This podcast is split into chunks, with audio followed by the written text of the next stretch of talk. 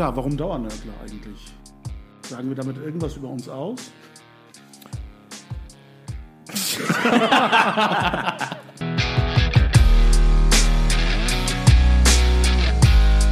Herzlich willkommen zur nächsten Episode der Dauernörkler. Heute probieren wir eine leichte Abwandlung unseres Formats. Gewohnt sind ja alle die drei Dauernörgler Eren Güvelcin.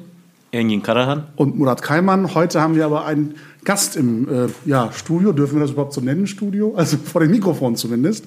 Und zwar Aydin Suer aus Berlin. Herzlich willkommen, Aydin. Schön hier zu sein. Das Kopfnicken hört keiner beim Podcasten. Sag ein bisschen was, damit man deine Stimme auch unterscheiden kann von uns. Äh, vielen Dank für die Möglichkeit, hier bei euch mitzumachen. Ja, das ist uns eine große Ehre, denn Aydin Suer ist äh, Gründungs- und Beiratsmitglied der Alhambra-Gesellschaft, ähm, mit der wir ja auch ganz persönlich verwoben sind. Und ähm, wir möchten ein bisschen seine Erfahrungen in der Vermittlungsarbeit ähm, religiöser, gesellschaftspolitischer Themen, insbesondere mit Blick auf neue Zielgruppen und junge Zielgruppen in Berlin und bundesweit äh, näher beleuchten, seine Erfahrungen heute so ein bisschen äh, mitbekommen und teilen, ähm, weil ähm, Aydin ähm, zwei sehr spannende Formate äh, der Alhambra-Gesellschaft in Berlin umgesetzt hat. Zum einen die Diskussion über Filme mit jungen Leuten, also Kinoprogramme, Kinofilme, deren Inhalt und äh, Format und Konzept dann im Nachgang mit einem jungen Publikum äh, diskursiv erörtert werden. Und ähm, Grenzgänge musikalischer Art in Berlin. Aber bevor ich versuche, meine Wahrnehmung davon zu schildern, hören wir lieber, was Aydin dazu zu sagen hat. Aydin, wir hören. Äh, zu dem ersten Format, das ist eigentlich erwachsen aus einer persönlichen Neigung oder dem persönlichen, meinem eigenen Interesse an Kinofilmen. Äh, ich habe eben die Beobachtung gemacht, dass viele Themen, die in Filmen auftauchen, aufgegriffen werden, auch für religiöse Menschen von Interesse sein könnten. Und habe auch die Erfahrung gemacht in Gesprächen mit gläubigen Menschen, äh, dass das der Fall ist und äh, habe gedacht, das könnte man doch in ein Format gießen, wo gläubige, nichtgläubige Menschen miteinander gemeinsam einen Film anschauen und im Anschluss daran darüber diskutieren und sich austauschen. Und wie waren die konkreten Erfahrungen der ersten Veranstaltung? Ich glaube, es gab bislang nur Es eine gab bislang eine, weitere sind tatsächlich geplant demnächst. Ähm, ja, das hat sich eigentlich bestätigt, dass da dass äh, offensichtlich äh, das Medium Kino äh, durchaus eine Plattform äh, sein kann für ein Gespräch über, nennen wir es mal, existenzielle Fragen, an dem religiöse wie nicht religiöse Menschen, Menschen unterschiedlich, unterschiedlichster Weltanschauungen miteinander ins Gespräch kommen können und auch entdecken können, dass es äh, Themen und Fragen sind, die für uns alle von Belang sind in irgendeiner Weise. Ähm, findet das auch wirklich äh, in einem Kino tatsächlich, tatsächlich statt oder?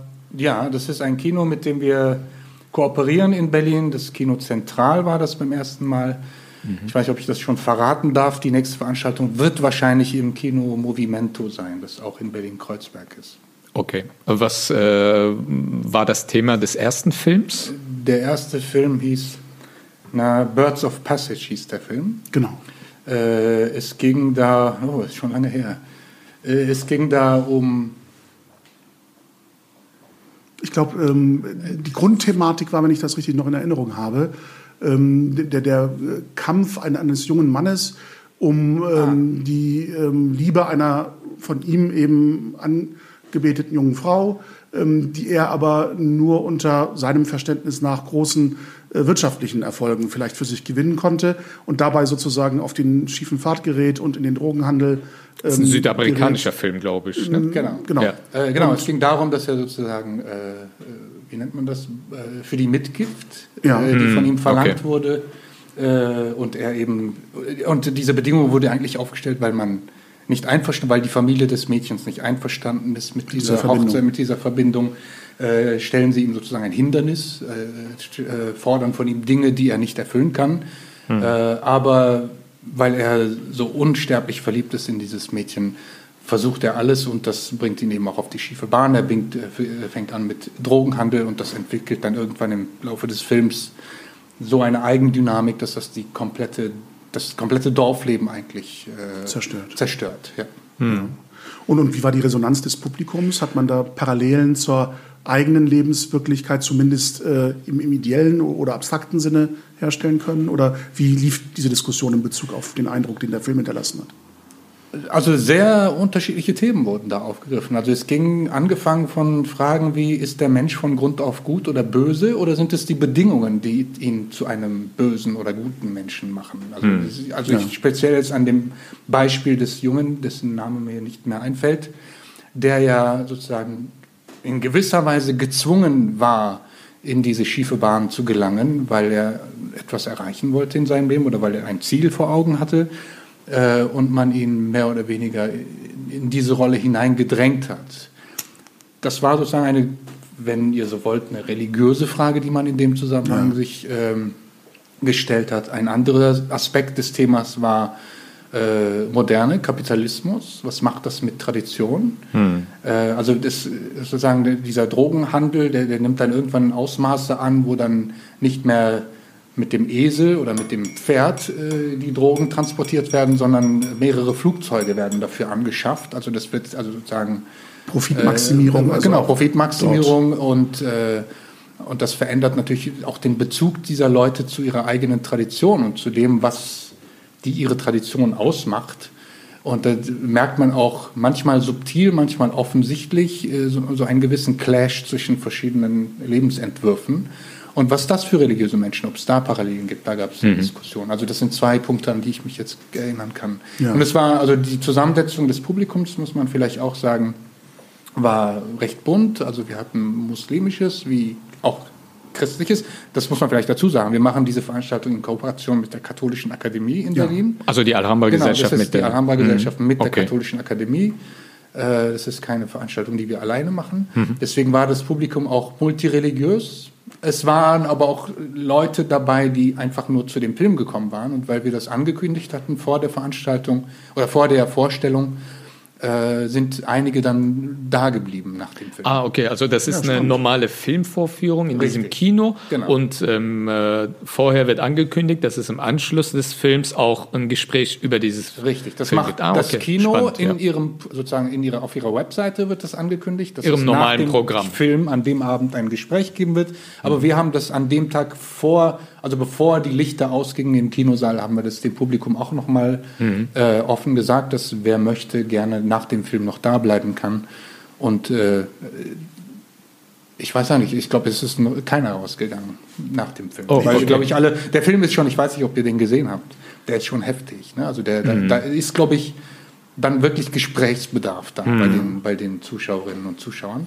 Mhm. Genau, und weitere, äh, wenn alles gut geht, haben wir zwei weitere Kinovorstellungen dieses Jahr. Das Stehen inhaltliche äh, Themen schon im Programm? Ja, also, also das ist also meine, mein persönlicher Ansatz. Also wir haben noch nicht äh, uns, wir haben uns noch nicht entschieden auf bestimmte Filme, aber also das, die Gespräche mit dem Kino laufen eigentlich immer so ab, dass uns äh, die Geschäftsführerin Iris äh, sagt, welche Filme für uns eventuell interessant sein könnten, die sie eventuell ins Programm aufnehmen möchte. Ja.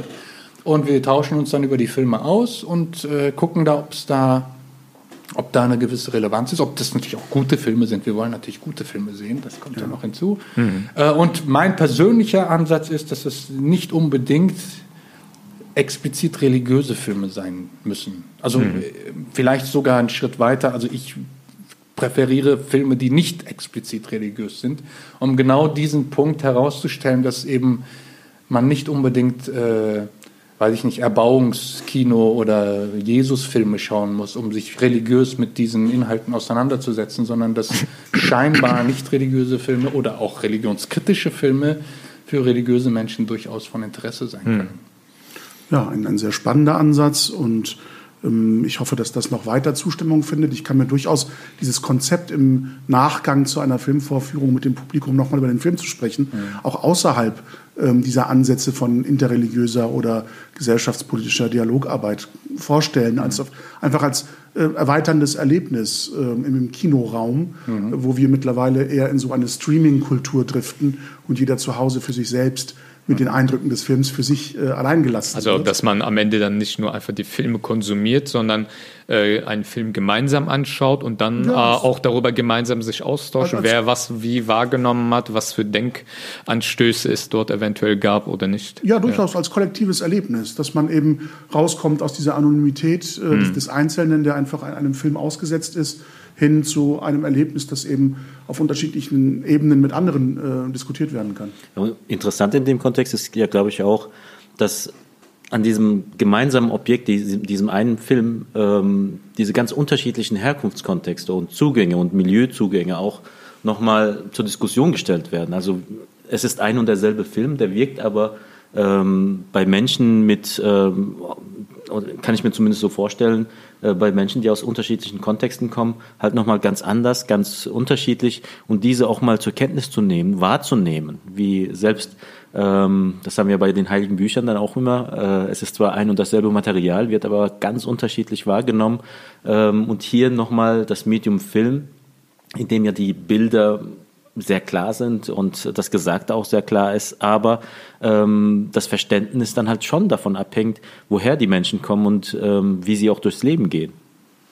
Und das kann wiederum vielleicht auch ein, ein Stück weit ähm, Empathie hervorrufen für die unterschiedlichen Wahrnehmungen und Assoziationen, die aus unterschiedlichen Perspektiven da vielleicht entstehen. Oder war die Erfahrung bei dir, Aiden, eine andere? Doch schon, aber ich würde diese unterschiedlichen Perspektiven nicht unbedingt nur an den religiösen Hintergründen festmachen. Hm. Nein, nein, es können ja auch äh, kulturelle, also traditionelle genau, kulturelle auch, äh, Frauen schauen Filme ganz anders als Männer, ne? das muss man auch sagen. Also, äh, oft hat das also ich, ich, mir ganz ehrlich, mich interessiert das auch nicht. Dann, ich will dann nicht Kategorien bilden. Muslime haben den Film so verstanden, Christen haben den eher so verstanden äh, und äh, Agnostiker eher so. Nee, es geht einfach nur darum, eine Möglichkeit zu schaffen, mit Menschen über ja, Fragen zu sprechen, die uns irgendwie alle bewegen. Das, also das ist so, um es ganz simpel zu sagen, das ist der Beweggrund. Zumal auch die Wahrnehmung des Einzelnen ja nicht nur aus einer Dimension besteht. Äh, richtig. Also man mhm. schaut einen Film ja nicht als Muslim, sondern als ja. der, der man ist, ja. mit den unterschiedlichsten Facetten, die ja. einen ausmachen. Ja. Ein anderes spannendes Format, was du ja auch so ins ähm, ähm, ähm realisiert hast in Berlin, äh, ist, sind die musikalischen Grenzgänge. Mhm. Ähm, ich glaube, bisher haben wir zwei Veranstaltungen gehabt mit den Kooperationspartnern in Berlin. Ähm, was war so die, deine Grundidee, was du damit erreichen wolltest oder wie bist du überhaupt auf diese Idee gekommen? Wie, wie kann man sich das vorstellen? Musikalische Grenzgänge kann ja vieles bedeuten.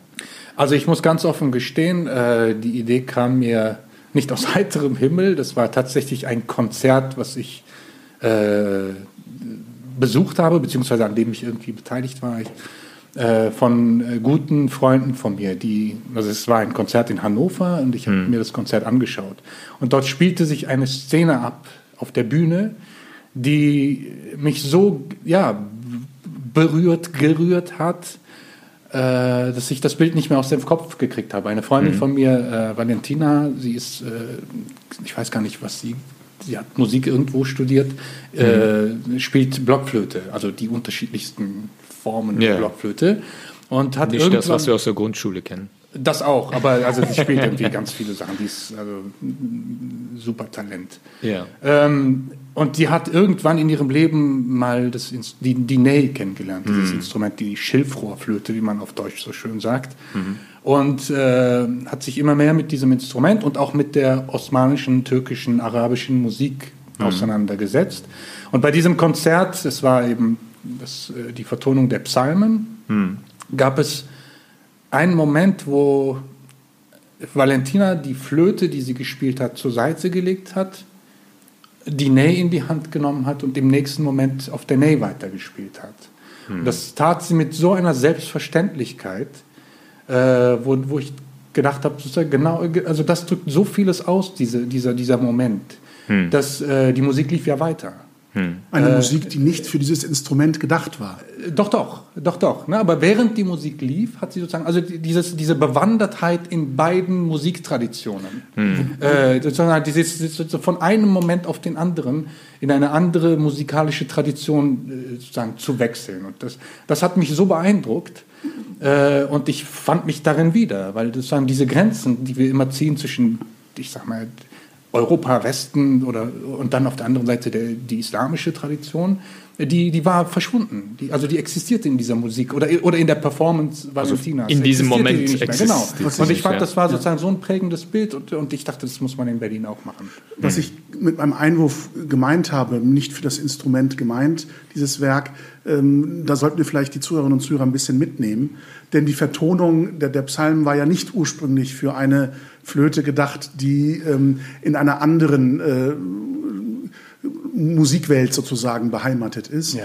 sondern gerade die zentrale Figur des Ali Ufuki, über den du gleich vielleicht ein bisschen was erzählen kannst, mhm. ähm, hat ja im Grunde diesen Brückenschlag von ähm, biblischen Texten beziehungsweise ähm, christlicher Musik hin zu einer osmanischen Musiktradition mhm. ermöglicht. Wenn du das vielleicht ein bisschen vertiefen könntest. Also ohne jetzt zu sehr ins Detail zu gehen, Alufki war ein äh, äh, Musiker an, am osmanischen Hof, der hat dann bereits komponierte, vertonte Musik, also die, die Psalmen, die es schon gab, die hat er quasi in das osmanische musikalische System übertragen, sodass die Melodien zwar erkennbar waren, also nach wie vor hat man herausgehört, dass, also die ursprünglichen Melodien herausgehört, aber auf der anderen Seite waren das gleichzeitig, ich sag mal, genuin osmanische Musik.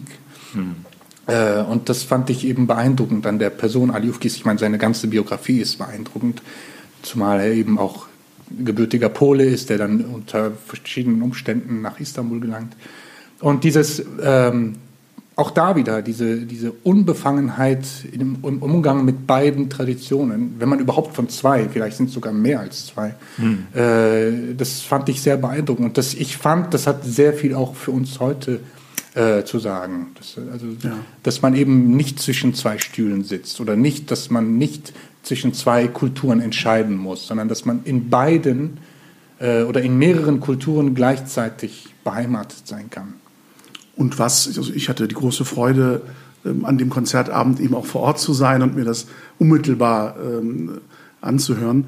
Ähm, was ich so faszinierend fand an dem Abend und auch an diesem ganzen Konzept ähm, und, und dem Werk und, und dem Künstler, ähm, dem Komponisten, der ursprünglich dahinter steht, ist ähm, die Faszination der Erfahrung, wie, ein, wie Kunst, wie Musik unterschiedlichste Themen von Religion, unterschiedlicher Religionspraxis, unterschiedlicher Religionstradition im Grunde auf eine sehr subtile Ebene herunterbrechen kann, die aber gleichzeitig dann vielleicht einen leichteren Zugang und äh, ein leichteres Mitfühlen, Mitempfinden ermöglicht. Mhm. Was man kann ja auch anhand der Rückmeldungen der, ja, der Zuschauer auch gemerkt hat dass also Interreligiosität oder Dialog mhm. nicht immer explizit verbalisiert werden muss, sondern auch Erfahrungsebenen ermöglicht, die im künstlerischen Bereich angesiedelt sind. Ähm, ist das äh, etwas, was in, in der Zukunft vielleicht weiterverfolgt werden kann? Ich würde sagen, ja, auf jeden Fall, weil sagen vieles nicht expliziert werden kann, was wir oder was viele religiöse Menschen mit äh, Religion verbinden. Das kann man nicht in Worte fassen. Und die gewohnten Dialogformate, interreligiösen Gespräche äh, sind dann doch ein bisschen zu wortlastig. Äh, ich finde, man muss sich auch zumindest auf solche Experimente einlassen, wo das Wort vielleicht keine so große Rolle spielt, sondern es eher um Empfindungen geht.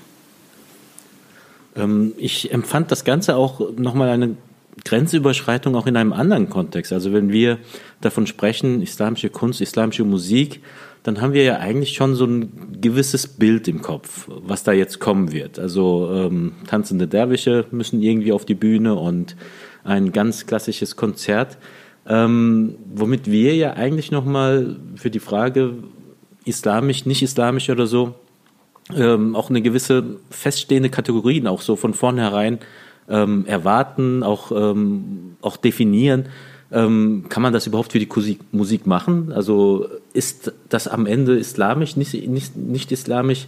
Ähm, hängt das davon ab, wo, in welcher, in, in welcher Region etwas komponiert, gespielt worden ist?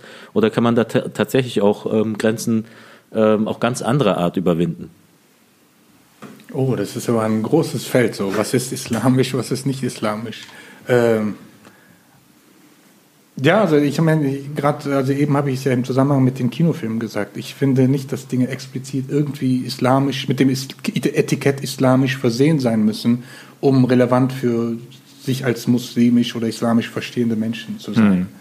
Äh, das kann ein Kinofilm, ein, ein, religiöser Mensch, wenn er einen Roman liest, kann er davon ebenso berührt sein, wie wenn er, ich sag mal, Prophetengeschichten liest. Äh, also da würde ich die Grenze nicht so eindeutig ziehen.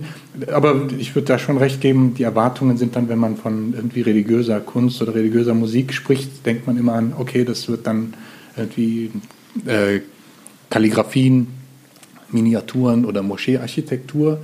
Daran denkt man dann meistens, oder äh, Marmorierkunst und Nähmusik äh, allenfalls. Mhm.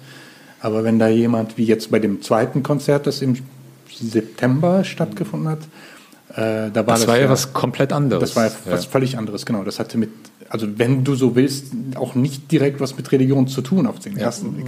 Was sicherlich auch für die Zuschauer auch irritierend war, oder? Richtig, aber das mhm. war auch die Absicht ein bisschen. Genau. Äh, ja. Dass die Menschen sozusagen mit ihren Erwartungen noch, also ihre Erwartungen, was religiöse Kunst angeht, nochmal, also was muss man vielleicht auch dazu sagen, das Ganze spielt sich immer in einer Kirche ab in Berlin. Also wir haben bewusst diesen Ort der Kirche ausgewählt äh, dass sie A mit ihren Erwartungen konfrontiert werden und diese in Frage stellen und dann vielleicht auch ihre Hörgewohnheiten nochmal überdenken und sagen, okay, warum finde ich diese Musik jetzt besonders ansprechend oder, oder warum irritiert mich diese Musik? Hm.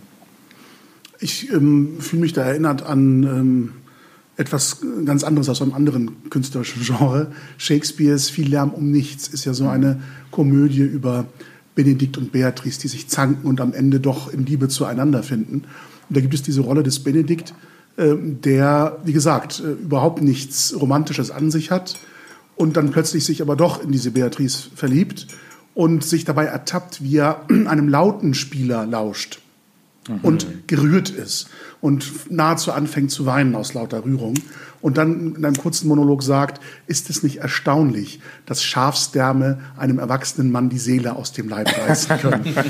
also ich, ich habe es jetzt nicht wörtlich zitiert, sondern sinngemäß. Ich habe mm. den Dialog jetzt nicht äh, werkgerecht sozusagen in Erinnerung. Aber ich, ich finde die Bereitschaft, sich immer wieder überraschen und erstaunen zu lassen, wie nee. Kunst einen im, im, Innersten berühren kann, mhm.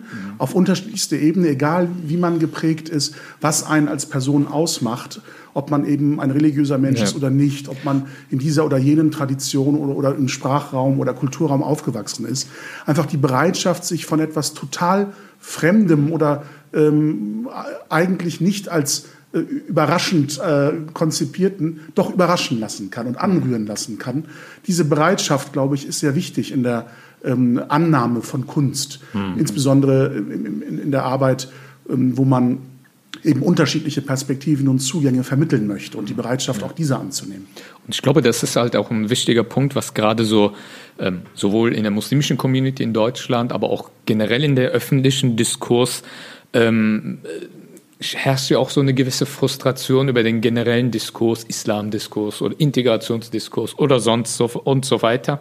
Und ich glaube gerade, dass da in, in dieser Gefühlslage, ähm, glaube ich, Kunst und Kultur eine sehr wichtige Rolle spielen kann, um einerseits halt auch äh, für Irritationen zu sorgen in verschiedene Richtungen und eine ganz andere Ebene des Austauschs auch zu erreichen, weil ich glaube, ähm, sowohl in der muslimischen Community, aber auch in der generell in der ähm, in unserer äh, deutschen Öffentlichkeit Öffentlichkeit herrscht äh, so eine ähm, ja, die Leute sind es leid, irgendwie ewig über dieselben, über die, in der gleichen Art und Weise über dieselben Themen immer wieder zu diskutieren und irgendwie nicht voranzukommen oder mit irgendeinem Ergebnis oder sonst was, sondern äh, es ist eine äh, Reproduzierung äh, der äh, üblichen Diskussion, die wir schon seit über 10, 15 Jahren führen. Und es ist da, glaube ich, gerade mit Hilfe von Kunst und Kultur so ganz neue äh, Ebenen vielleicht erschlossen werden können, die auch ein, ein positiveres äh, Ziel vielleicht erreichen können, im, im mittelfristig gesehen vielleicht. Ähm, zwei Dinge, also, also mir persönlich geht es bei dieser Veranstaltung nicht so sehr darum, ein, das Islambild, was in ja, ja, Diskursen kursiert, so irgendwie nee, zu nee. korrigieren. Das, also das maße ich mir nicht an. Das ist eher der äh, künstlerische Anspruch. Also nee, ich finde das einfach interessant, das zu beobachten, mhm. weil Sie sagen was ganz profan. Ähm, es gibt aber ein, ein, ein Erlebnis oder ein Gespräch, das ich mal mit einem Musiker geführt habe, der also muslimischen Glaubens war. Mhm und sich sehr viel in so interreligiösen Zusammenhängen mhm. bewegt und auch so musikalisch in dieser Richtung unterwegs ist. Der hat mir mal gesagt, äh, ich kriege es jetzt nicht wörtlich hin, aber es gibt einen Vers im Koran, wo es heißt, und streitet euch mit ihnen auf die schönste Weise. Mhm. Also mit ihnen ist da sozusagen die Andersgläubigen gemeint. Mhm. Äh, seine Interpretation dieses Verses war, also Schönheit ist für ihn Musik. Und das ist, also das ist, so hat er das in seinem Leben in die Tat umgesetzt. Er hat sich sozusagen den Austausch mit Andersgläubigen Mhm. auf die schönste Weise nach seinem Verständnis äh, gemacht. Ich wollte jetzt was Zweites sagen, aber es ist mir jetzt entfallen. Vielleicht fällt's mir Ja, das fällt dir bestimmt gleich noch ein. Ah, genau, jetzt, jetzt, weil du muslimische Community gesagt hast. Ähm, natürlich findet sich sozusagen in den bestehenden muslimischen Strukturen in Deutschland, Europa oder auch in anderen Ländern, äh, befassen sich auch andere, ich sag mal, muslimische Akteurinnen und Akteure mit diesen Themen. Aber etwas, was mich daran stört, ist das immer mit dieser Haltung, oder zumindest nach meiner Wahrnehmung, vielleicht irre ich mich da auch, ist das immer mit diesem Gestus behaftet, guck mal, auch die Muslime haben Kunst. Äh, guckt mal, unsere Kunst ist besser als eure. Ne? Also, wo es dann wirklich, es ist dann sozusagen Musik als Instrument für Identitätspolitik. Und das empfinde ich persönlich als sehr, sehr. oder so. Genau, dass man dann sagt, ich meine, ich kann das in gewisser Weise nachvollziehen und ich finde auch sozusagen, das muss man den Europäern auch äh, sozusagen vorhalten, dass sie eben alles, was außerhalb ihrer Grenzen passiert, nicht wahrnehmen. Und das ist, glaube ich, die Künstler sind bilden da keine Ausnahme.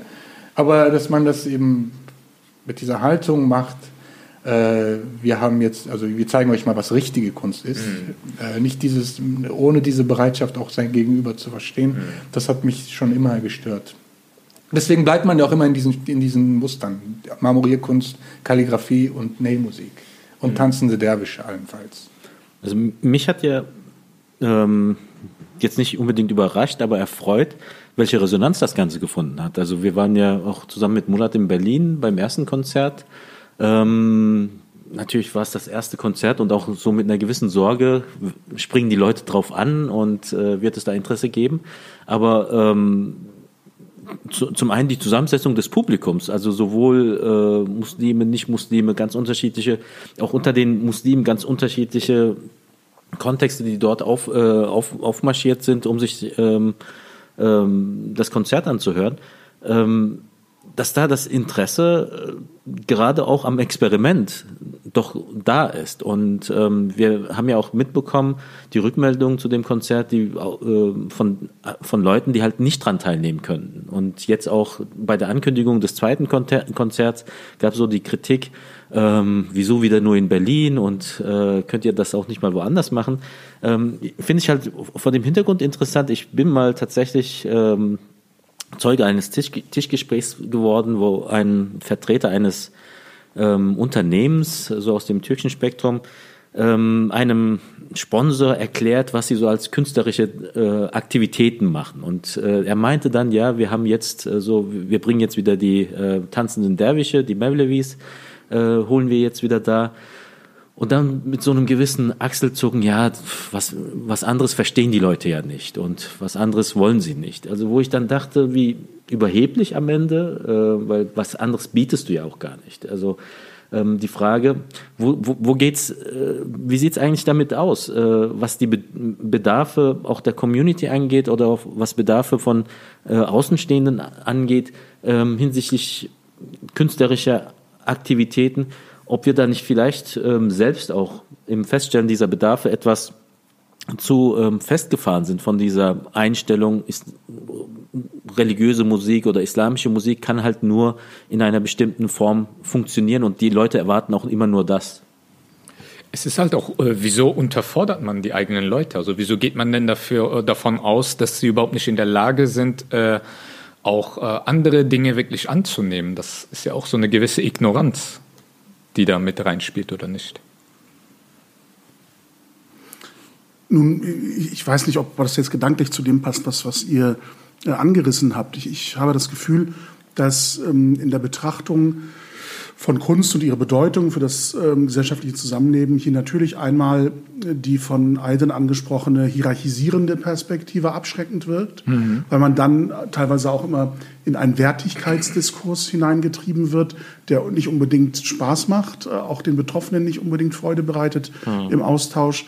Ähm, Wir sind aber auch von einer Realität geprägt, ähm, dass in der vielfältigen ähm, Landschaft ähm, von ähm, ja, Menschen, die, die migrantisch geprägt sind, die Auseinandersetzung mit dem eigenen äh, künstlerischen Bestand, der eigenen künstlerischen Tradition nicht unbedingt sehr ausgeprägt war bislang. Ähm, also die Auseinandersetzung mit, mit dem, was man als großen Schatz, als Fundus äh, reichhaltiger Kunst in der eigenen Tradition wiederfindet, der beschränkt sich häufig tatsächlich in, in das, was ihr angesprochen habt, ähm, also, also Wassermalerei, Wasserfarbenmalerei oder, oder eben äh, Derwisch-Tänze oder Nähgesänge, ähm, also Instrumentalmusik. Und die andere Vielfalt, die es dann eben noch auch gibt, sei es in lyrischer Form oder eben in der äh, bildnerischen Kunst oder eben in der Musik, ähm, dass das häufig unerschlossen bleibt. Und vielleicht ist das auch eine Herausforderung, äh, diesen ähm, Fundus erst nochmal zu erschließen und um zugänglich zu machen. Nur setzt das natürlich wiederum Akteure in der Landschaft voraus, sich das genau zu Herzen nehmen. Und ob sie ein ausreichendes Zielpublikum mhm. dafür finden, ist eine Frage, die ich kaum zu beantworten mag. Ich weiß gar nicht, ob das äh, zutrifft, was du zuerst gesagt hast, dass es so einen Fundus gibt, der noch unerschlossen ist. Mhm. Weil mich überrascht es immer wieder in, in verschiedenen Orten, im, zu erfahren, dass es da eine Person gibt, die sich mit dem einen oder anderen äh, Kunstformat beschäftigt seit längerer Zeit, so ein Nähspieler oder ein jemand, der sich irgendwie mit, ich weiß jetzt nicht, mit, mit einer bestimmten Form der Musik, Musik auseinandersetzt. Der da, also es gibt, glaube ich, hier und da Leute, die sich, oder auch, ich meine, die ganze Tradition der, äh, der Salzmusik, ne? das mhm. ist ja, ich meine, das ist ja durchaus präsent.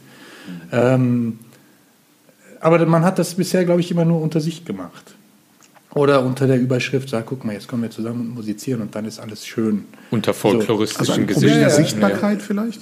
Ja, vielleicht ist es das Problem. Also ich, ich weiß nicht, ich will, mag da jetzt auch keine Diagnose erstellen, ob es da ein Problem gibt oder was das Problem ist. Was ich also als problematisch empfinde, nach wie vor ist das, was ich eben schon gesagt habe, dass das mhm. eben unter, genau, diese Hierarchisierung, du hast es auf das Wort, auf den Punkt gebracht eigentlich, dass man sagt, so, wir haben hier auch etwas und äh, schöpfen daraus irgendwie ein Selbstwertgefühl. Was, mhm. ich, was ja auch verständlich ist, ich will das gar nicht in Abrede stellen, aber ich finde, darauf äh, kommt es letztlich nicht an, dass sich dann sozusagen so eine ja, so eine bessere und gegen eine schlechtere, vermeintlich schlechtere Kunst äh, hm. äh, abwäge kann man dann, um, um so den Bogen äh, aus dem klassischen Bereich in, die moderne oder in die Neuzeit zu schlagen, kann man den Erfolg der durchaus auch, ähm, wie soll ich das formulieren, kanakisch geprägten deutschen Rapmusik als späte Rache der Einwanderergesellschaft an der deutschen Musiklandschaft bewerten?